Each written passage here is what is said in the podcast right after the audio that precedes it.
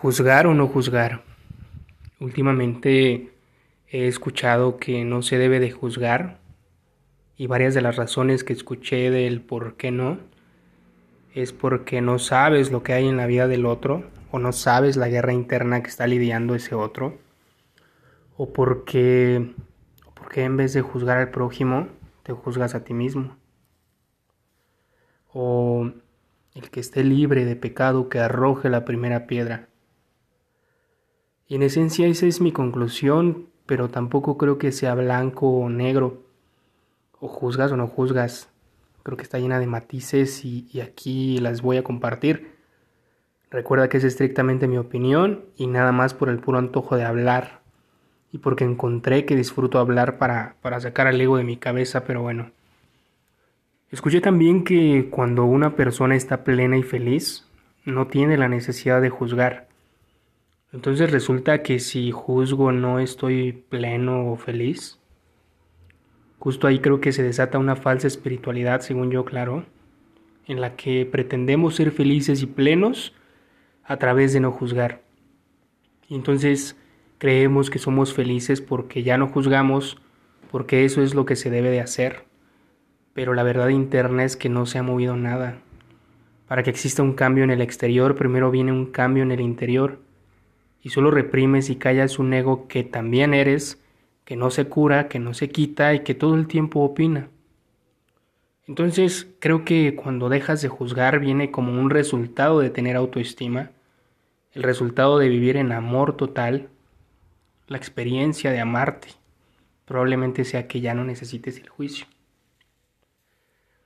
Pero no necesariamente no juzgando es el medio o el camino para alcanzar la iluminación.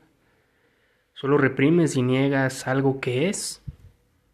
Es como los votos de castidad, que no sé si se sigan usando, pero de alguna manera a través de observar la experiencia de un ser iluminado que estaba en total presencia y amor, que tal vez no necesariamente requería de esa experiencia corporal para ser, porque estaba tan pleno y en su máxima expresión de luz que no necesitaba del exterior para definir quién es, que repito, fue una experiencia de esa iluminación, un resultado de ello, no que alcanzó esa iluminación a través de privarse de ciertas experiencias, pero acto seguido alguien creyó que a través del acto de, de abstinencia se alcanzaba la iluminación. Incluso el mismo hecho de estar en presente, de estar en presencia total, porque es lo que todos los maestros espirituales dicen. Vivir en el aquí y en el ahora, pero ¿qué chingados es eso? Aquel que se encuentra en amor total le permite disfrutar del exterior, tal cual esté, le permite sentirse satisfecho con lo que ha obtenido como lo ha obtenido, como mero resultado del amor y autoestima con el que vive. Inmediatamente pretendemos obligarnos a amar el exterior, aunque no necesariamente es como lo deseas. Y viene una incoherencia total entre lo que piensas, dices y lo que hay en el fondo. Eso que hay en el fondo no se modifica con que, con que pienses y digas que es diferente. Se sigue creando una experiencia de escasez, de insatisfacción, y usamos ese conocimiento que recién adoptamos como herramienta para querer cambiar lo que es. Pero insistes en separarte, insistes en negar que eres ego, que no se quita y que opina todo el tiempo. Insistes en desconocer a tu ego, en ignorar que ahí está, que no se cura y, y eres tú. Además de amor, también eres ego. Eres temor, eres luz, pero también sombra. Pero insistes en querer ser luz todo el tiempo, en ser solamente luz. En el fondo, el juicio viene del ego. Y en el fondo, lo que quieres es crecer en el amor. En el fondo el propósito es de la autoestima, la realización, y el ego cree que se llega ahí separándote. Y es que en el momento en el que el ego juzga, se separa y se usa el juicio para sentirte mejor que el otro.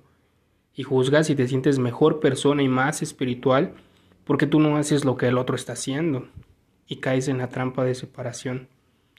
Sin embargo, yo te digo, opina, Juzga con toda tu soberbia, con toda tu libertad, con todo tu amor propio, juzga.